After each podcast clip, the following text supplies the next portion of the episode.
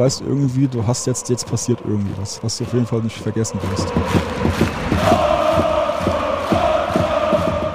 Ich war schon zehnmal in Madrid. Da wirst du vom Barkeeper schon mit Handschlag begrüßt oder so weiter. Ich glaube, ich war eines dieser kuriosen Dinge. Ihr hört den BVB Fan Podcast. Vonne Süd. Hallo und herzlich willkommen zu einer neuen Folge des BVB Fan Podcast Vonne Süd. Ähm, es ist mittlerweile, glaube ich, ein Running Gag, dass wir erneut nicht auf der Südtribüne sind, sondern wieder in die BVB-Geschäftsstelle ausweichen mussten. Heute ist der Hintergrund, dass wir den Spieltag des Champions League Heimspiels gegen Ajax Amsterdam haben und deshalb uns hier ein ruhigeres Plätzchen in der Geschäftsstelle gesucht haben. Auch heute sind es wieder zwei spannende Gäste mit dabei, mit denen wir über das Thema internationale Auswärtsfahrten sprechen möchten. Äh, und ich begrüße zunächst einmal Christoph, den Co-Moderator, bevor wir die beiden Gäste ansprechen. Vielen Dank, Björn. Also ich finde das ehrlich gesagt ein ganz gutes Setup. Klar, wir sind jetzt nicht auf der Süd, aber wir sind jetzt so ein paar Stunden vorm Spiel, von einem Europapokalspiel und ich finde, das fühlt sich deutlich besser an, als sich an irgendeinem x-beliebigen Tag zu treffen. Nur dann müssen wir uns einen neuen Namen für den Podcast einfallen lassen, wenn wir das immer so machen. Ja, ich äh, heiße euch auch herzlich willkommen. Internationale Auswärtsfahrten finde ich ist ein super Thema und ich muss ganz ehrlich sagen, äh, das Gästecasting ist uns gut gelungen. Das werdet ihr gleich äh, feststellen. Ich darf den ersten Gast vorstellen, Bruno Reckers. Wer jetzt den alten Fan-Podcast kennt, wird sich sagen, Nanu, der war da doch schon mal. Genau in Folge 1 war Bruno dabei. Damals, Bruno, muss man sagen, haben wir allerdings auch in großen Teilen, so war ja der alte Fan-Podcast, über deine Erlebnisse im Stadion in Dortmund gesprochen. Heute, heute fokussieren wir uns so ein bisschen mehr auf die Auswärtsfahren. Bruno ist mittlerweile 68 Jahre alt, man sieht es ihm nicht an. Er geht seit 1965 regelmäßig ins Stadion und ähm, ja, wer die Anfänge und was er so alles erlebt hat mit dem BVB mal ganz genau kennenlernen will, Bruno hat auch ein Buch geschrieben, vom Borsigplatz zum Fujiyama, mein Leben mit dem BVB heißt das eignet sich hervorragend für so einen Sonntagnachmittag auf der Couch. So lange habe ich nämlich gebraucht, um es durchzulesen. Ganz hervorragendes Buch, tolle Anekdoten. Schön, dass du da bist, Bruno. Hallo zusammen. Und ich begrüße ganz herzlich Thomas Schneider. Thomas ist 36 Jahre alt, seit 1998 Dauerkartenbesitzer und hat seit 2004 im Prinzip jedes internationale Pflichtspiel gesehen. Das heißt auch viele Geschichten mitgebracht heute. Und Thomas ist auch dadurch bekannt, äh, dass er einer der Mitgestalter des Fanzines Money ist, wo jetzt aktuell, Thomas, korrigiere mich, die neunte Auflage rausgekommen ist. Genau, die neunte Aufgabe oder Auflage ist jetzt rausgekommen. Ja. Herzlich willkommen, Thomas. Hallo. Ja, ihr seid beide sehr lange dabei in der Fangemeinschaft des BVB. Ihr habt viele Geschichten mitgebracht. Bevor wir zu diesen Geschichten kommen, würde ich erstmal grundsätzlich die Frage stellen wollen, wie lange seid ihr dabei? Also wann war euer erstes Spiel von Borussia Dortmund live im Stadion? Bruno, vielleicht willst du den Anfang machen. Ja, das war am 20. November 1965 gegen den Meidericher SV hieß es damals noch, der MSV Duisburg. Spiel endete 1 zu 1 und wenn ich nur die Torhüter sage, war bei uns Hans Jolkowski, auf der anderen Seite war Manfred Magnitz. Da weiß man, was Historie ist. Wahnsinn, 1965, Thomas, da kannst du nicht ganz mithalten. Wann war dann dein erstes Spiel? Nee, auf gar keinen Fall. Ich weiß auch das Datum schon gar nicht mehr von meinem Spiel, ne? aber es war irgendwann 1993 im legendären Fuji Cup Finale gegen den FC Bayern. Und Borussia Dortmund hat damals auch 3-2 gewonnen in Koblenz. Wer hätte gedacht, dass der Fuji Cup mal der Grundstein für so eine lange Fankarriere ist? Ja, der Fuji Cup ist ganz tief im Herz, ne? Fuji Cup. Ja. Ja, seit 1965 und seit 1993 gab es natürlich einige internationale Spiele von Borussia Dortmund auch. Ähm, viele davon habt ihr selbst gesehen. Auch da vielleicht direkt die Frage, welches war denn euer erstes internationales Auswärtsspiel mit Borussia Dortmund? Mein erstes Auswärtsspiel war 82 bei den Glasgow Rangers. Das Heimspiel war das äh, Viertelfinale 65, 66, als wir den Pott gewonnen haben. Das war allerdings noch rote Erde. Aber da hast du dir direkt mal ein gutes Ziel ausgesucht, äh, auswärts. Wie nee, nee, das war Heimspiel. Das war Heimspiel. Auswärts war bei Glasgow Rangers 82. Ja, ja, klar, aber, aber jetzt, ich meine jetzt auch die Rangers 82. Wie einfach oder schwer war es denn da hinzukommen? Weil da gab es ja noch nicht Ryanair und Konsorten. Na, das war bei mir ein bisschen komisch. Ich dachte eigentlich, wir kommen weiter. Ich hatte wenig Urlaub, hatte den Urlaub gespart, haben einen Tagesflug genommen. Das ging dann natürlich auch voll in die Hose. Erstens sind wir ausgeschieden, brauchte keinen Urlaub mehr. Und der Tagesflug konnte gar nicht starten in Glasgow wegen Nachtlandeverbot in Düsseldorf. Und ich hatte mir dann so ein kleines Souvenir mitgenommen, so ein äh, Paletten, Euro, äh, großes Schild, wo drauf stand Dortmund Supporters Only. Mit dem Ding bin ich dann auf der Arbeit aufgekreuzt, zweieinhalb Stunden zu spät. Die fragt mich, wo kommst du denn jetzt her? Ich sage, tut mir leid, der Flieger hatte Verspätung. Die guckt mich an und sagt, wolltest du uns verarschen oder was ist hier los? Ich sage, nee, es war so.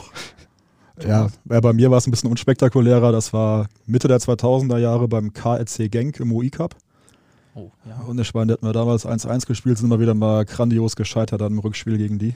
Also UI Cup war ja eh nicht so ganz unter Wettbewerb. Ja. 1-0 gewonnen den Genk. Ja, siehst du, weil ich schon Erinnerung noch dran habe. Ne? also, das war auf jeden Fall ein riesiges Unwetter da. Ich weiß noch an so einen riesen Wasserwerfer, der vom Gästeblock stand an dem Tag. Und ja, ich wusste bis heute nicht, was er da sollte. Aber ja, aber nee, da war auch so ein Unwetter. Wir konnten nachher auf der Autobahn nur noch Schritttempo fahren. Da war 20 Zentimeter voll Wasser. Okay. Also wenn ihr mal einen braucht wegen Statistik, immer Bruno fragen, der ja. korrigiert mich immer, auch bei jeder Money-Ausgabe. Er weiß das jedes Mal, ist unfassbar mit dem. Das ist bekannt, das ja. Bruno. Da brauchst du keine wandelnde Lexikon ist, was das Thema angeht. Ähm, Bruno, nochmal ganz kurz zu deiner ersten Auswärtstour. Warst du damals denn auch mit mehreren Leuten schon unterwegs? Ich meine, es ist ja bekannt, dass damals auch aufgrund der Flugangebote, aufgrund der Busangebote, die damals eben noch gar nicht in der Menge vorhanden waren wie heute, es nicht ganz so einfach war, zu den Auswärtsfahrten zu kommen. Das heißt, es waren auch nicht so viele BVB-Fans vor Ort. Wie warst du denn unterwegs? In der Gruppe oder alleine?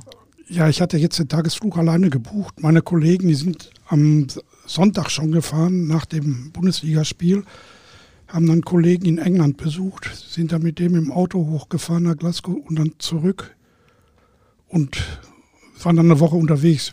Wie gesagt, ich wollte meinen paar Tage Urlaub, die ich noch hatte, sparen, habe deshalb den einen Tagesflug genommen, einen Tag Urlaub und das war nachher ein Schuss in den Ofen. Also war es damals schon üblich, dann auch in Gruppen unterwegs zu sein. Äh, gut, war Anfang der 80er, da gab es auch schon einige Fanclubs, die zusammen unterwegs waren. Ähm, Im Vergleich zu heute, wie viele BVB-Fans waren da in etwa bei internationalen Auswärtsspielen mit dabei? Vielleicht auch konkret in Glasgow damals? Das weiß ich gar nicht, wie viele in Glasgow waren. Glasgow waren verhältnismäßig viele. Meinen vielleicht 1000 gewesen sein.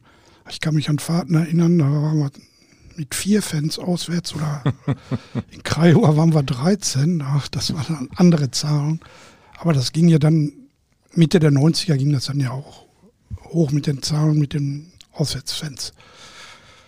Thomas, wie ist es bei dir gewesen damals? Auch direkt wahrscheinlich in kleinerer Gruppe unterwegs gewesen? Genau, es äh, war damals kleinere Gruppe gewesen. Das war damals, glaube ich, eine Autobesatzung von zwei oder drei Leuten, wo wir da runtergefahren sind. Ja, und später halt dann teilweise ein bisschen mehr, aber ich würde mal sagen, so die Maximalgruppe, bei denen ich unterwegs war, immer so 15 bis 20 Leute. Ne? UI Cup, äh, ich erinnere mich an einige Fotos, auch aus Genk, äh, waren zumindest ein paar hundert BVB-Fans, glaube ich, vor Ort. Ja. Äh, wie hast du das in Erinnerung, auch im Vergleich zu heute? Ich würde mal sagen, also damals die Kartennachfrage, gerade das war ja noch, eigentlich war es ja wie so eine Art Vorbereitungsturnier, ne? Das war ja mitten in der Sommerpause da immer, also jetzt gefühlt ich weiß nur, dass der Gästeblock im Unterrang, Oberrang auch gut besucht war. Ne? Das war ein relativ kleines Stadion gewesen, relativ eng. Ich weiß nur, dass wir auch schon überlegt hatten, wo die nächste Runde hingeht, aber da haben wir das Rückspiel dann ja grandios verkackt hier in Dortmund. Ne? Deswegen war dann hinterher die Urlaubsbahn doch was anderes, gerade in dem Jahr. Aber in den Folgenjahren im OE Cup sollte ich das ja fortführen. Ne? Olmütz haben wir ja auch nicht geschafft. Also ein bisschen schwierig. Also was Bruno gerade meinte, ne, man spart den Urlaub auf, ist bei Borussia immer ein großes Risiko an einigen Stellen. Ah, jetzt haben wir die Gruppenspiele. Jetzt hast du wenigstens drei Auswärtsfahrten. Ja, jetzt ist es die Urlaubstage zu verplanen. Ne? Ja. Problem habe ich nicht. Ich weiß nicht, ob es für euch typische internationale Auswärtsfahrten gibt oder, oder eine Art und Weise, wie ihr das plant und nachher durchführt. Aber wir haben uns noch mit zwei anderen BVB-Fans unterhalten. Yvonne Kecker alias Ente und Uwe Claire von der Alten Garde. Ähm, die haben wir im Vorfeld unter anderem gefragt, wie bei ihnen eine typische Auswärtsfahrt aussieht. Also so eine typische internationale Auswärtsfahrt sieht für mich so aus, ähm, dass ich in der Regel ähm, einen Tag vor dem Spiel dann schon da bin oder daneben halt dann auch ein, zwei Tage noch länger da bin. Weil äh, wenn wir dann schon mal auch das Glück haben, dann vielleicht in, an Orten zu reisen, wo man sich jetzt nicht unbedingt einen Urlaub buchen würde, dann gucke ich mir auch gerne die Stadt an, unternehme da noch ein bisschen was und dann, dass man dann auch eben halt dementsprechend dann noch mit Freunden dann dort zusammen sein kann. Es fängt doch an mit der Suche nach den billigsten Verbindungen, teilweise Umwege über Mallorca, London, um dann irgendwo in Lissabon, Porto oder auf der Welt zu landen. Anreise natürlich einen Tag vorher, da dann am Vortag die Feierei am krassesten ist. Thomas, bei der Suche nach den billigsten Verbindungen hast du gelacht. Warum? Ja, ich kenne die zwei Kollegen ja. Aber gerade mit Ente machen wir auch immer einige Touren zusammen. Es ist meistens dann so, dass man schon zwei Wochen oder so vor der Auslosung sich jedes Ziel dann aufschreibt, dann riesen Excel-Tabellen macht, von welchem Flughafen kommt man wie, wo am besten hin und am günstigsten, teilweise dann auch vom Ausland her. Ich meine, Dortmund ist ja auch immer prädestiniert für Eindhoven, ne, dass man sich da dann morgens immer einfindet. Ja, der Rest ist halt wirklich auch dann schon so, wie sie auch beschrieben haben. Ne? Also meistens einen Tag vorher hin, dann wird sich schon irgendwie dann gesammelt in der Kneipe. Ja, und dann gib ihn. Ne? Also muss man schon so sehen. Also gerade so Madrid, ne, da gibt es ja so diese zwei Irish Pubs, die nebeneinander liegen. Also da haben wir ja schon so manche legendäre Nacht teilweise auch verbringen müssen, ne? weil wir ja so oft jetzt da waren. Also, Bruno, würdest du zustimmen? Auf jeden Fall. Madrid habe ich ehrlich gesagt die Schnauze voll. Ich war schon zehnmal in Madrid. da wirst du vom Barkeeper schon mit Handschlag begrüßt oder so. Gerade in den Irish Pubs und so. Also auf Madrid habe ich wirklich keine Böcke mehr. Wie sieht es mit der Stadt aus? Also habt ihr auch Interesse daran, euch die Stadt anzuschauen? Spielt das eine Rolle oder ist der Fokus wirklich eher auf das Spiel gerichtet und man macht so Städtetrips? Sind ja auch viele, die BVB nach, die den BVB nachreisen, sind ja auch in Städten unterwegs äh, auf der ganzen Welt. Ist es bei euch ähnlich, dass ihr das dann lieber privat macht und dann bei den Auswärtsspielen den Fokus eher auf das Spiel setzt? Ja, also ich mache das so auch jetzt zum Beispiel Lissabon. Ich fliege am Montagmorgen los und bleibe bis Donnerstag da. Lissabon ist eine schöne Stadt, kann man einige schöne Sachen äh, sehen. Ich fahre jetzt mit Leuten, die noch nicht in Lissabon waren, kann denen ein bisschen zeigen. Auch sonst, es gibt traumhafte Städte. St. Petersburg, wenn die Jungs nicht gerade ein bisschen schlecht drauf sind. Paris, Amsterdam ist auch eine schöne Stadt im Endeffekt. Es gibt traumhafte Städte. Istanbul, Athen, Athen war man nicht, oder auch äh, Thessaloniki war gut, Prag war gut. Also da gibt es schon einige Pralinen dabei. Auf jeden Fall. Thomas, ist es bei dir ähnlich? Ja, es kommt mal drauf an. Ne? Also wenn man jetzt so Ziele hat wie Madrid, wo man jetzt so oft war, ne, dann ist es wirklich halt so, okay, da gehst du halt ja einfach, ja, gehst du in eine Kneipe, trinkst ein paar Bier oder auch ein paar mehr, je nachdem, wie es gerade so aussieht. Aber wenn das jetzt mal so Ziele sind wie, wie Lemberg, Krasnodar, also wo du weißt, da kommst du vielleicht gar nicht mehr in deinem Leben, dass du wirklich mal Zeit nimmst, die auf morgens immer, ja, wirklich einmal so einen Wikipedia-Artikel immer durchschließen, also okay, das und das gehe ich jetzt mal angucken, weil es irgendwie historisch irgendwie ganz cool ist. Das ist auf jeden Fall auch ein Punkt, der immer auf der Agenda steht. Ja, also sonst sind wir ja auch blöd. Weil wenn man Lemberg, ne, damals war es ja so, ich weiß gar nicht, ob die heute noch in der ersten Liga sind. Sind sie noch. Okay, du weißt immer alles. Ein einziges Abwinken hier. Äh, nee, das, das ist immer ganz gut, dass man die Chance einfach nutzt. Sonst ärgerst du dich hinterher auch. Ne? Jetzt kommt man heute ja verhältnismäßig gut in die jeweiligen Städte. Du hast die Billigflieger schon angesprochen, Thomas. Bruno, bei dir war das in den ersten Jahren wahrscheinlich ein bisschen anders. Wie lief denn da die Reiseplanung ab? Hat man sich da auch schon Wochen im Vorfeld informieren können überhaupt, wie ja. man am besten in die Stadt kommt? Ja, ich habe da mal versucht, kurzfristig einen Flug nach Bukarest zu bekommen. Da war ein Weg 1600 D-Mark. Das hat man dann natürlich abgelehnt. Ne? Heute für 29,99. Ja. ja. Und da muss man sich tatsächlich auch fragen, ob das, ob das so in Ordnung ist. Ich will jetzt hier nicht die Diskussion des, der nachhaltigen internationalen Auswärtsfahrt äh, äh, machen. Aber naja, du bist halt früher auch nach Kattenfenne mit dem Zug, weiß ich nicht, wie viele hm. Stunden gefahren. Also möglich ist es, ob man es will, ist wieder eine andere Frage. Meinst du jetzt Kattenfenne? Nein, nein, nein, ich, äh, weit, weit, weit draußen ja, soll, das, soll das sein. Ja, ja nach, Do nach Donetsk war ich mal mit dem Zug gefahren.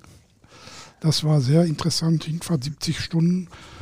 Und gut, wir haben uns dann auch andere Sachen überlegt, zum Beispiel nach Craiova mit dem Wohnmobil oder Bukarest mit dem Wohnmobil ich bin jetzt eigentlich weg vom Fliegen. Gut, Lissabon fliege ich nochmal. Ich möchte lieber mit dem Zug fahren. Mailand waren wir mit dem Zug, Prag waren wir mit dem Zug. Aber weil gerade sowieso so ein riesen Wohnmobil-Boom überall ist, würdest du hm. denn Wohnmobil jetzt empfehlen oder würdest du sagen, oh, eigentlich besser nicht? Also ich, ich persönlich stehe auf Zugfahren jetzt. Man kann natürlich genauso gut mit dem Wohnmobil fahren, ist überhaupt kein Problem. Super. Man spart dann die Hotelkosten und so weiter. Aber umweltfreundlich ist nicht immer noch mit dem Zug. Wenn man richtig plant und bucht, man, kommt man auch günstig hin. Wir sind zum Beispiel für 50 Euro nach Prag gefahren, 55 Euro nach äh, Mailand. Da kannst du mit dem Flieger ist genauso teuer, wenn du mit dem Zug erst irgendwie zum Flughafen muss. Und zeitmäßig ist das im Endeffekt auch nicht viel weiter, äh, viel mehr. Wenn ich nach Prag direkt fahre, brauche ich sechs, sieben Stunden. Wenn ich zum Flieger gehe, bis ich am Flieger bin, die Wartezeit am Flughafen, bis ich dann ausgeschickt habe und dann von da aus mit dem Bus oder irgendwie in der Stadt fahre, dauert das mit dem Zug auch nicht viel länger. Kommt auf an, wohin jetzt. Nach Lissabon natürlich mehr. Ne?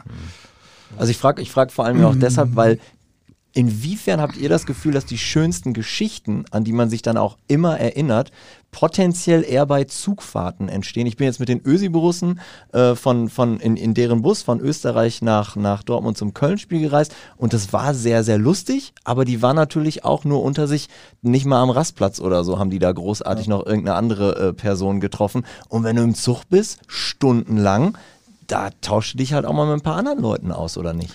Ja, definitiv. Also Zugfahrten generell ne, ist für mich immer ein absolutes Highlight, egal wo es hingeht. Also damals auch, wenn wir da Lemberg gefahren sind, haben wir auch eine Talstrecke mit dem Zug gemacht, da sind wir mit dem Nachtzug von Polen halt über die Grenze rüber. Was dann auch hinterher dazu geführt hat, dass die sind halt ein bisschen anders organisiert. Wir mussten unsere Fahrkarten abgeben, bevor wir in den Zug eingestiegen sind. Und wir wussten halt nicht so ganz genau, wo unsere Abteile sind. Ja, und wir dann haben wir ein paar Leuten da rumgeirrt, nachdem wir schon einen Tag in Krakau uns da schon ganz gute eingegeben hatten. Ja, da haben wir erstmal unser Abteil nicht gefunden, was dann dazu führt, dass wir uns einfach irgendeine Tab gegeben haben und hier komm, setzt euch jetzt dahin und haltet die Klappe. Ja, und dann haben wir halt verpasst, dass wir halt uns den Wecker stellen sollten für Lemberg. Ja, was dann dazu führte, dass hinter einer ankommt, hat hier Jungs sofort alle aussteigen, ihr müsst sofort raus. Ja, da hat man keinen Platz oder keine Zeit mehr, um uns anzuziehen. Und dann standen erstmal so 20 Deutsche und erst nur in Unterwäsche da in Lemberg morgens am Bahngleis. Morgens um vier. Ne? Das heißt jetzt im Flughafen oder im Flugzeug jetzt nicht so in der Form. Ne? Aber das war immer super. Hoffentlich nichts im Zug liegen lassen. Ich wüsste es jetzt nicht. Hast nichts vermisst, okay. Nee, Ausweis hatte ich auch dabei, ja. also es war alles dann okay. Weil da hast du ja auch so deine Geschichten, ne, von irgendwelchen Kameras, die angeblich weg waren und dann doch irgendwie wieder ja. aufgetaucht sind. Ja, das war, also wir waren, mit, das war die Fahrt nach Donetsk, äh, hatten wir in Kiew anderthalb Stunden Zeit zum Umstieg und waren zwei Stunden Verspätung. Das kam durch, damals durch das Oder-Hochwasser. Da musste man sich erst für den nächsten Zug eine neue Platzkarte kaufen, sonst kommt man ja da hinten nicht in die Züge rein. Und hatten dadurch dann 17 Stunden Aufenthalt in Kiew, was aber auch nicht schlimm war, konnte man mal das äh, Stadion besichtigen, Kiew so ein bisschen von der Stadt sehen, ist ja auch nicht ganz unattraktiv. Ja, und dann sind wir abends auch um 17 Uhr in den Zug eingestiegen, bis an der Morgen um halb zehn fuhr der. Und wir hatten dann auch das Vergnügen gehabt, einen Speisewagen dabei zu haben. Und ja, einige Bierchen, ein Fläschchen Wodka und so musste wohl dran glauben. Und dann haben wir unser Abteil wiedergefunden und einer hatte dann seine Kamera, und, also Fotoapparat und eine Kamera dabei gehabt. Die legt er schön in sein Bettchen, legt die Bettdecke drauf und legt sich unten auf der Erde zum Schlafen am anderen Morgen. Er hat auch noch so weit die Füße auf dem Gang liegen gehabt, dass wir die Tür nicht zukriegten. Am anderen Morgen wurde er wach, ganz panisch wo sind meine Sachen? Alles geklaut, alles geklaut, alles weg. Ich bleib mal ruhig, bleib mal ruhig. Bettdecke hoch, lag das alles schön sortiert im Bett unter der Bettdecke. War, war eine lustige Sache. Habt ihr irgendwelche Präferenzen, was die Lose angeht, die Borussia Dortmund im internationalen Wettbewerb bekommt? Freut ihr euch über gewisse Länder besonders oder über gewisse Städte? Ich hätte jetzt Malmö sehr charmant gefunden. Ich war noch nie in Schweden, komischerweise. Malmö wäre ein Highlight gewesen für mich. Wäre auch günstig mit dem Zug hinzukommen. Ich habe schon nachgeguckt, 36,80 Euro. Ja, haben wir leider Besiktas für gekriegt. Besiktas konnte man nicht hinfahren, obwohl ja. Besiktas auch sehr, sehr gut gewesen wäre. Ein Bekannter von mir, der hat eine Wohnung da, ist ein Türke, der hatte mich eingeladen, sagte, komm, bring nur drei, vier Mal mit, können wir beim Spen direkt im Stadtteil Besiktas. Und da geht ja auch dann die Post ab, wenn die spielen. Ging leider nicht diesmal. Also ein Grund ist quasi, wo war ich noch nicht? Da will ich gerne hin. Ein anderer sicherlich dann auch die Attraktivität der jeweiligen Stadt und des Stadions. Gibt es weitere Gründe, warum man bestimmte Präferenzen für den einen oder anderen Ort hat? Also bei mir jetzt erstmal nicht. Also was ich immer sehr interessant finde, ist einfach, wenn ich beim ersten Blick nicht weiß, wo ist das überhaupt. Ja, also einfach hier so drauf, ich so, okay, Lissabon, ne, freue ich mich erstmal drüber, weil die Stadt einfach mega cool ist, ne, also ich werde jetzt auch ohne Karte hingefahren, weil die Leute einfach immer mega herzlich zu uns waren da, ne, also haben wir jetzt oft genug Portugal gehabt, das war immer klasse da, aber sonst bei mir ist es eher immer so, ich habe so einen leichten Osteuropa-Tick. Also wenn es irgendwie heißt, hier Borussia darf in den Osten fahren, ich finde das immer mega gut da. Das ist immer, du weißt, da kann alles passieren. Ne? Du erlebst halt Sachen, die du hier in Westeuropa niemals erleben würdest, ja. Irgendwie das, wenn man siehst, wenn du eine Straße überschwemmst, dass dann so ein Saugroboter irgendwie da anguckt und dann das ganze Regenwasser da abpumpt, ja, wie wir es in Krasnodar gesehen haben oder so, ja. Also Wahnsinn. Ja, deswegen, also bei sowas gerne immer, immer im Osten. Ja, ich fand den Osten früher auch sehr gut, aber am Osten habe ich im Endeffekt keinen Bock mehr. Die haben zu viel Hooligans, sag ich mal, oder Randalisten dabei. In einigen ist die politische Lage auch nicht gerade so nach meinem Geschmack. Deshalb würde ich lieber Irland, Schottland, Island, Skandinavien, da hätte ich mehr Bock drauf. Du hast quasi meiner nächsten Frage vorweggegriffen. Gibt es Ziele, zu denen ihr nicht so gerne reist, wo ihr direkt bei der Auslosung denkt, oh nee, nicht schon wieder oder da habe ich keinen Bock drauf? Ja, Madrid zum Beispiel oder allgemein, allgemein Spanien habe ich ehrlich gesagt keinen Bock mehr. Wir waren so oft da, wir haben da so viel Scheiße erlebt auf Deutschland. Mhm. Wenn man ja. nur an Sevilla denkt mhm. und da habe ich keine Böcke mehr drauf. Aber man fährt auch trotzdem wieder hin, wenn Borussia da spielt. Aber die Reisen halten sich jetzt zeitlich im engen Rahmen. Und wie gesagt, Putin, Erdogan und solche Leute, da habe ich einfach keine Böcke drauf. Ja. Da kann ich mich anschließen. Also gerade also, Spanien, ne, nach den ganzen Erfahrungen, die wir da gemacht haben, also gerade mit der Polizei. Also es ist halt wirklich schon so, du sitzt dann schon im Flieger und das ist teilweise schon ein mulmiges Gefühl, ne, weil du einfach nicht weißt, was passiert jetzt wieder, weil es teilweise so eine Willkür öfters mal da war, die uns da entgegengeschlagen hat. Deswegen, also Spanien muss nicht unbedingt sein, ja. Wie gesagt, was Bruno auch meinte, ne, es gibt auch ein paar Städte so im Osten, wo man weiß, okay, wenn du St. Petersburg kommst, ist vielleicht besser, dich vielleicht jetzt nicht gerade so als Deutscher zu erkennen zu geben. Ne? Das könnte dann ein bisschen brenzliger werden.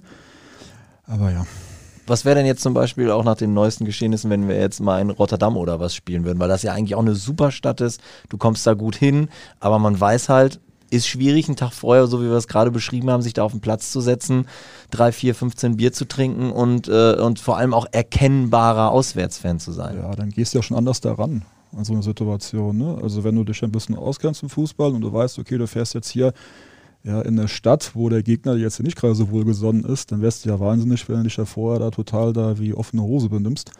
Ne, und dann durch die Stadt singen, krölend und sonst was da durchmarschierst.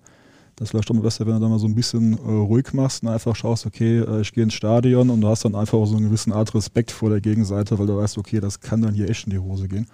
Also du machst dann zwar schon den Tag vorher, aber machst eher mehr so Kulturprogramm, sag ich jetzt mal. Also du guckst dir die Stadt an, hast vielleicht äh, außer einem Schal gar nichts, was dich als, als Auswärtsfan oder vielleicht nicht mal das Würde, erkennen lässt. Könnte dann in dem Fall so aussehen, ja. ja. Du sagtest gerade in Rotterdam drei bis 15 Bier trinken als Deutscher. Ich glaube, du kommst gar nicht zum Tresen, um das erste zu bestellen. Ja, ja, deshalb, also ich habe jetzt auch wirklich speziell Rotterdam genannt, weil das auch für mhm. mich, also 2002, das absolute Negativbeispiel war von meinen eigenen Auswärtsreisen. Da haben sie uns ja damals auch gar nicht in die Stadt gelassen. Also der Fantreff war ja so eine Halle irgendwo am, am, am Stadion und das war's. Das ja. Ich würde ganz gerne nochmal äh, an dieser Stelle ähm, wir sind jetzt durch unseren Plan und wir waren schon fast bei Wunschzielen. Ich würde nochmal zurückgehen an, äh, äh, an die Stelle, was ist das Besondere an internationalen Auswärtsfahrten und nochmal kurz zu äh, Ente und Uwe zurückgehen. Das Besondere an den internationalen Auswärtsfahrten ist dann natürlich dann eben halt auch ähm, die Städte kennenzulernen, äh, wo man dann hinfährt oder hinfliegt. Vielleicht ist man irgendwo in Städten, wo man dann jetzt nicht unbedingt äh, einfach mal so hinreisen würde. Und das macht es eigentlich dann für mich auch noch mal so ein bisschen was aus. Das Besondere an so einer Auswärtsfahrt ist auch, dass man so mit tausenden Fans die, in, der, in die Stadt stürmt. Man feiert mit Tausenden. Man ist auch kulturell noch ein bisschen zugange. Aber das Bier und der Wein muss auch schmecken. Da finde ich Rom, Rom noch mal gut. An Rom habe ich eigentlich sehr gute Erinnerungen. Ja. Ich weiß nicht, welches es jetzt war, AS oder Lazio war, da waren wir mit circa 10.000 Leuten da und Rom war praktisch schwarz-gelb. Wenn man sich da mal ein bisschen abgesetzt hatte, konnte man wirklich ein wunderbares kulturelles Erlebnis machen, äh, haben und dann anschließend wieder mit den Leuten zusammenkommen. Also das ging ganz prima Hand in Hand. Das war also super. Also Rom wäre nochmal ein Wunschziel. Was sagt ihr zu, zu äh, London 2013, jetzt mal abgesehen vom Ergebnis? Oh, London ist eigentlich noch nie meine Stadt gewesen. Wenn ich in England bin und fahre über Richtung Norden, dann so schnell wie möglich raus aus London. Warum? Erzähl mal. Mir, mir gefällt die Stadt nicht. Viele sagen, London ein Traumziel. Ich sage, nee, von London habe ich keine Böcke drauf. Ich weiß Was- auch nicht warum, aber Was sagst du, Thomas? Zu London. Ja, ich habe zu London eine sehr gute Beziehung. Also ich mag die Stadt sehr. Also jetzt bin Nein. ich mal nicht deiner Meinung. Ja. Nein, auch, auch gerade dieses, da fällt man ein mit 1000 Fans und damals, also beim, beim Champions League-Finale Ja. war ja wirklich, also da waren wirklich viele Schwarz-Gelbe. Da war wirklich viele Schwarz-Gelbe gewesen, das stimmt. Was damals mir ein bisschen das Problem war, war, dass halt viele Fans, die ich jetzt so kenne, die damals alles mitgefahren sind, keine Karte gekriegt haben fürs Finale. Hm. Das war ein bisschen unglücklich und dass wir halt irgendwie auch sehr verteilt waren in dieser Riesenschüssel. Ne? Also ich kann mich erinnern, ich glaube die Ultras, die waren im Unterrang gewesen, dann viele andere, die waren ganz oben an der Anzeigetafel. Ich habe am Anfang erstmal gar keinen gekannt, der irgendwo zum Rum war. Das hat also dieses Erlebnisfinale ein bisschen geschmälert an der Stelle. Ne? Aber sonst, ja, mit diesen, was auch Uwe eben meinte, mit diesen tausenden Einfallen. Damals Paris war ja so brachial, ne? wo wir dann mal da mit den ganzen Leuten da unter dem Eiffelturm saßen, hast ja nur schwarz-gelb gesehen. Ne? Das war der- 2010, ja, Ja, genau. wahnsinnige Ja. Bilder, ja. ja, das war richtig gut gewesen. Also da will ich auf jeden Fall Uwe mehr als zustimmen. Also das ist schon richtig cool dann. Ja, Christoph, erstmal danke, dass du meinen wunden Punkt getroffen hast. Das Nämlich? Finale 2013 in London. Ich war nämlich einer derjenigen, die vor Ort waren und keine Karten hatten. Ja, ich auch. Jedes, jedes Spiel international mitgenommen. Ich war in Donetsk, ich war in Malaga, zweimal in Madrid und ich glaube, wir hatten dann noch, das hatten wir noch Amsterdam und äh, Manchester City. Und beim Finale stand ich dann davor. Äh, deswegen würde ich sagen, wir springen schnell zur nächsten Frage. Ähm, Bruno, äh, was mir die ganze Zeit im Kopf äh, war, du hast auch von Rom gesprochen, du hast auch von Osteuropa gesprochen. Hat sich die Situation für Fußballfans bei internationalen Auswärtsfahrten seit den 80er Jahren verändert? Ist es heute deutlich einfacher, sich dort frei zu bewegen? Ist es damals gefährlicher gewesen? gewesen? Ist es heute etwas unentspannter? Wie siehst du den Vergleich? Oder hat sich vielleicht auch gar nichts verändert?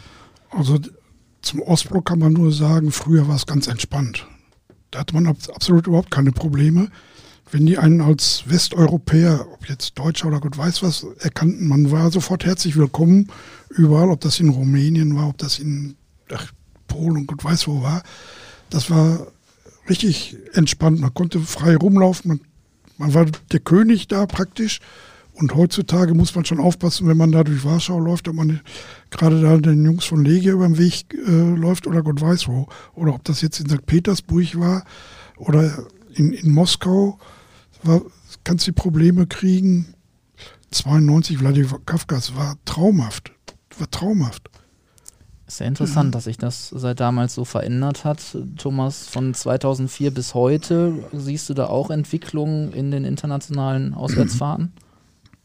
Also wie ich eher so sehe, ist, dass du teilweise so siehst, dass gerade im internationalen Vergleich gerade so Länder wie Italien fast gar keine Rolle mehr spielen. Ne? Also wenn du mal siehst, so früher, ne, du kennst ja diese ganzen alten Bilder noch von den Kurven, ne, wo die teilweise auch gebrannt haben und alles mögliche, wo richtig Stimmung war. Ja, dann hast du dann teilweise ja dann so manche Gegner da erlebt, wie Udine zum Beispiel. Okay, die haben, glaube ich, nie eine große Fanszene gehabt, aber das war ja immer als, naja, meistens ein bisschen enttäuschender. Ne? Also ich glaube, die einzigen, die schon mal den Sockel gehauen hatten, als war Neapel. Wir da waren, das war richtig cool gewesen. Auch dahinter mit dem Beifall von denen für uns und umgekehrt. Das war ja ein wunderschöner Tag da. Ja, aber hier auch so wie Juve und Co. Also, weiß nicht, irgendwie da hat für mich ein bisschen was gefehlt bei denen. Ne? Also, es war jetzt nicht das, was man irgendwie noch so im Kopf hatte, was da früher so abgegangen ist. In, inwiefern bedauert ihr vielleicht auch, dass egal wo man heute hinkommt, die Stadien doch sehr gleich sind? Weil man ja früher, wenn du irgendwo hingefahren bist, halt auch noch eine ganz andere Architektur vielleicht äh, erlebt hast. Eine andere Fankultur, eine andere Architektur. Und heute, seien wir ehrlich, sehen, egal wie weit du kommst, die Fußballstadien sich schon recht ähnlich. Die alten Stadien im Ostblock, die waren architektonisch glatte Eins. Heute wie, wie so ein Ikea-Baukasten, alles zusammen fertig. Macht keinen Spaß mehr so als, als Groundhopper so die Stadien so betrachten oder so.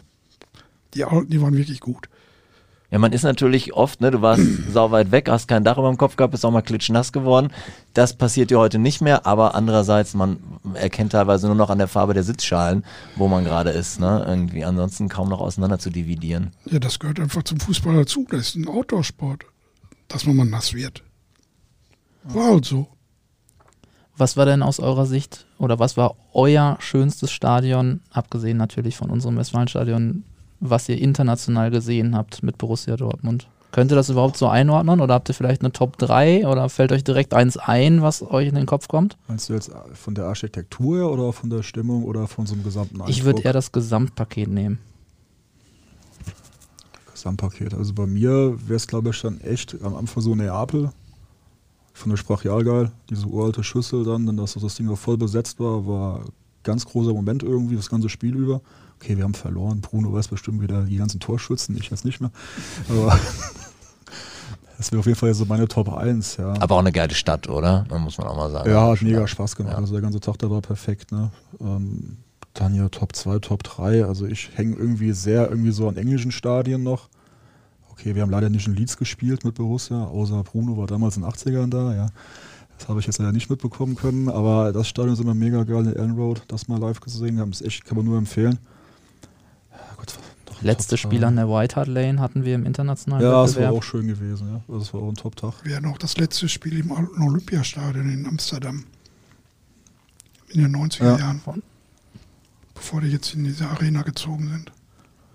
Was würdest du sagen? Du hast jetzt noch ein paar Spiele mehr als Thomas. Was wäre deine Top 3 in etwa? Ja, Neapel war super. Dann äh, Saloniki, das alte Stadion mit der Stimmung, das fand ich sehr gut. Das alte Ali Sami Yen von Galatasaray, äh, Galatasaray Istanbul gehört mit dazu. Der alte Parkett von Celtic war ein traumhaftes Ding. Also es gibt unendlich viele schöne Stadien. Ich bedauere ja sehr, dass San Siro abgerissen werden soll. Was, wo würdet ihr das äh, einordnen? Also auch, Auch ziemlich weit oben. Ja, in, auch, ich finde auch gerade in Kombination mit der Stimmung, die da ist. Also es ist doch, finde ich, also abgesehen davon, dass ich finde, wenn man da reinkommt, erinnert man sich sofort an die WM 1990. Ich weiß nicht, wie es bei euch ist. Irgendwie gefühlt sind da immer noch Rudi Völler und Jürgen Klinsmann da unten. Und es ist sehr laut. Also es ist echt laut. Da ist immer gut was los. Also ich war 1980 bei der Europameisterschaft da. Okay.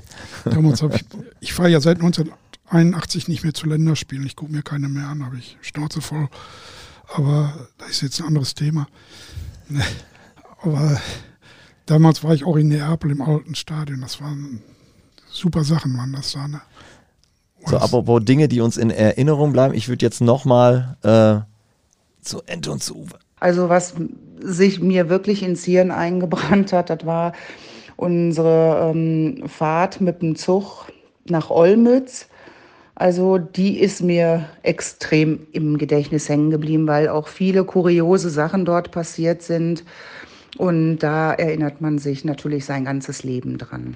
Baku zum ersten Mal war erschreckend. Wir sind außerhalb gefahren, da war nichts, Eselkarren und innerhalb Bakus Luxushotels. Dann Krasnodar, über Moskau, eine Nacht in Moskau im Flughafen war auch nicht schlecht. Und Donetsk ist im Gedächtnis geblieben. Acht Stunden Fahrt quer durch die Ukraine und jetzt erschreckend alles bombardiert. Schade. Aber es war schön. Kuriose Dinge auf dem Weg nach Olmütz. Kann, sie bleibt leider sehr vage. Ja, ich glaube, ich war eines dieser kuriosen Dinge. ja, ich weiß, dass wir noch, Ente wird es besser wissen als ich. Also wir sind damals die komplette Strecke mit dem Zug gefahren. Und was da einfach passiert ist, also wir waren zu dritt. Das war echt, also absolut abgedreht. Also das war echt wie so, teilweise wie so ein Gangsterroman mit Leuten, die Zigaretten geschmuggelt haben. Da sind sie bei dir in den Abteil reingekommen, haben oben die Verkleidung vom Zug aufgemacht, Zigaretten da reingepackt, haben dann dir gesagt, hier, fass du bloß nicht an, ja. Ja, alles klar, wieder zugemacht, hast dann gepennt, kurz vor der Grenze haben wieder alles rausgeräumt, ja. Ja, das, das war, eine, war eine irre Tour, also von vorne bis hinten. Also, ich sag mal, so über die Tour könntest du einen eigenen Podcast schon fast wieder machen. Also, Aber schön irre, ne? ja, ist ja völlig durchgedreht. Ja, also das, du bist schon, also hast, manchmal merkst du das ja schon, ne? du triffst die Leute noch in Deutschland am Gleis und du weißt irgendwie, du hast jetzt, jetzt passiert irgendwie was, was du auf jeden Fall nicht vergessen wirst, ja. Schade haben wir, wie auch mal, verl- nee, unentschieden haben wir da gespielt, ne? Oh, Bruno stimmt zu, ich hab mal was richtig. Das ist ja der helle Wahnsinn, ja. 1-1 und 0-0. Ja, nee, das war echt. Also es war, war richtig gut. Ich weiß nur, dass wir auch dahinter so gemeint haben, hier komm, ich habe die nächste Runde werden nach Portugal gegangen. Hat man da schon überlegt, mit dem Zug nach Portugal zu fahren. Ja, dann haben wir hinterher auch wieder mal. Habe ich schon mal gemacht. Ja, dann haben wir es auch wieder verkackt gehabt. Ne? Aber auch mit der Stadt, ne, die war ja wirklich wunderschön gewesen und du kamst dann da rein, du hast für ganz wenig Geld, hast du essen und trinken können und wir haben mit einem Fanclub unterwegs gewesen, wie wir dann da fertig waren, da haben sich hinter uns bedankt, haben dann einfach zugemacht, haben gesagt, ja, wir gehen jetzt mal zwei Wochen in Urlaub. Wegen Umsatz, das war absolut brachial. Also, Nachdem ihr da wart, haben die zwei ja, Wochen oder, zugemacht. Ja, oder ein Kumpel von mir, der hat dann leider Gottes eine Diskussion mit Leuten aus von den Tschechen da gehabt.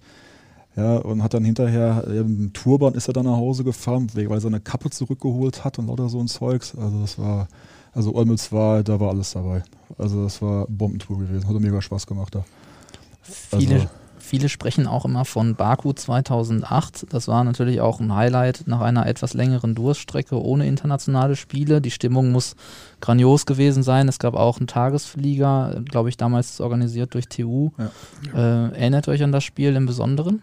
Ja, Ich war im Tagesflieger. Ja, schon auch ein Tagesflieger gewesen.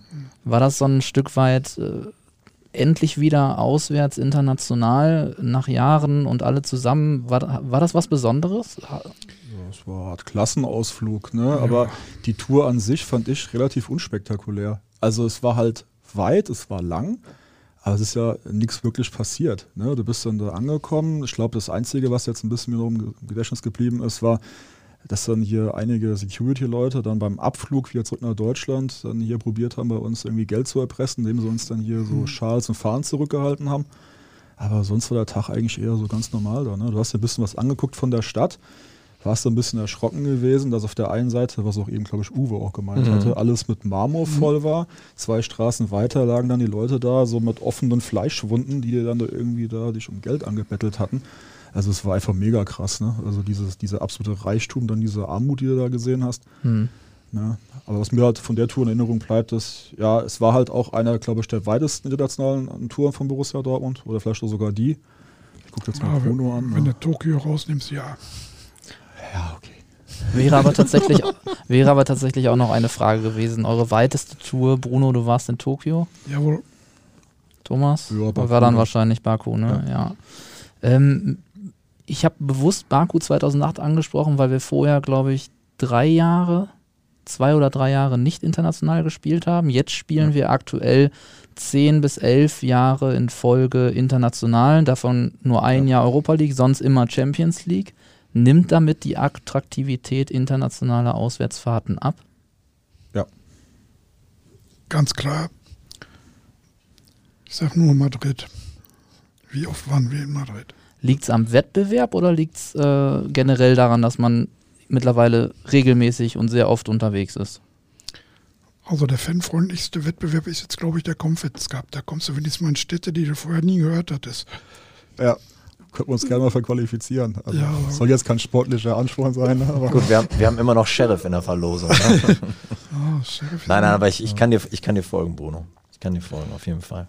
Ja, ist halt wie eine eigene Liga geworden. Ne? Du hast immer dieselben Gegner, immer dieselben Ziele. Es ist halt so, als wenn du zum hunderttausendsten Mal nach, nach Wolfsburg fährst. Also mir zum Beispiel so, mein Highlight diese Saison ist definitiv der VfL Bochum. Äh, endlich wieder mal dann nach Bochum fahren. Da kann Real Madrid noch so oft an der Ecke dann anstehen, aber weiß nicht. Biele, Bielefeld, Bochum, das sind dies Jahr die Highlights. Ja, genau, freust dich auch drauf, ne? Inwiefern, also weil es jetzt sportlich war es nicht so dolle, aber äh, was, ich weiß nicht, wart ihr in Amsterdam bei dem, bei dem Auswärtsspiel? Ja. Ja. Was, was nehmt ihr davon mit? Weil da hat es ja ordentlich gescheppert in der Bude. Die Pyro-Show war gut. Von beiden Seiten. Ja, also von der Stimmung her fand ich es brachial. Ja, also ich freue mich auch mega auf heute Abend. Also wenn man jetzt irgendwie so hört, 5.000, 6.000 Holländer da, also da hoffe ich schon mal, dass da ganz gut was abgeht bei denen. Ja, sonst, also Spiel, okay, für uns war es halt sportlich ein Desaster, ne? muss man mal so sehen, aber es war nach der all der ganzen Zeit von Corona einfach mal geil, den Stadion wieder mal völlig am Rad drehen zu sehen. Ne? Also alle hier mit dem Rücken zum Spielfeld gesprungen und dann richtig Ja. da Party gemacht.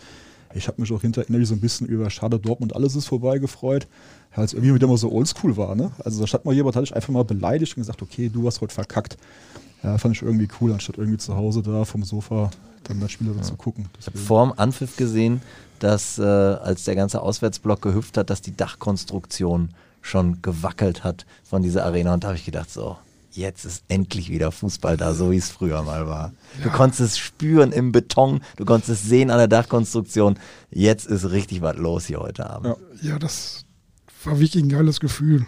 Man stand da und dachte, wir wären Erdbeben. Aber war gut. Und ich glaube, wir werden alle, sind wir uns hoffentlich einig, die Musikbeschallung vorm Spiel, sowohl in der Auswahl als auch in der Lautstärke, werden wir hoffentlich hier niemals erleben, oder? Die weißen Fähnchen. Ja, und direkt davor Techno. Ja, Ich glaube, André Rieu damals war doch ich wollte gerade sagen, ne? 2012 war André Rieu noch mit Genau. dabei. Das war dann ganz seltsam Ja, auf jeden der war Fall. live. Ja, Also wir haben eigentlich so dieses Thema Wunschziele schon ähm, so ein bisschen gestriffen, aber weil ähm, Ente und Uwe dazu, finde ich, was ganz Gutes gesagt haben, lass uns das mal anhören und vielleicht können wir dann auch noch ein bisschen konkreter werden. So ein Wunschziel habe ich eigentlich nicht wirklich. Ähm, ich hatte mal vor ein paar Jahren äh, einen Wunsch gehabt, der ist mir dann erfüllt worden mit St. Petersburg im Winter. Wunschziel wäre natürlich alles, was nicht Madrid oder England ist. Ähm, aber so generell freue ich mich eigentlich äh, immer auf jedes Los. Und ähm, ja, aber so vielleicht so Nicosia wäre vielleicht nochmal ein Thema oder auch Griechenland, da bin ich immer sehr, sehr gern. Also ich möchte gerne mal jetzt nach Sheriff, Tiraspol in Transnistrien. Das hätte doch was, bevor ich zum sechsten Mal nach Madrid fliege. Ja, der Hund will auch nicht nach Madrid. Den habe ich extra drin gelassen. Was, was, was sagt ihr dazu? Also der Sheriff ist genannt worden, Griechenland ist genannt worden. Also eins meiner Traumziele wäre ja mal Rovaniemi, Nordfinnland. Oder Sligo Rovers in Irland. Oder mal nach Belfast, Dublin, Färöerinseln.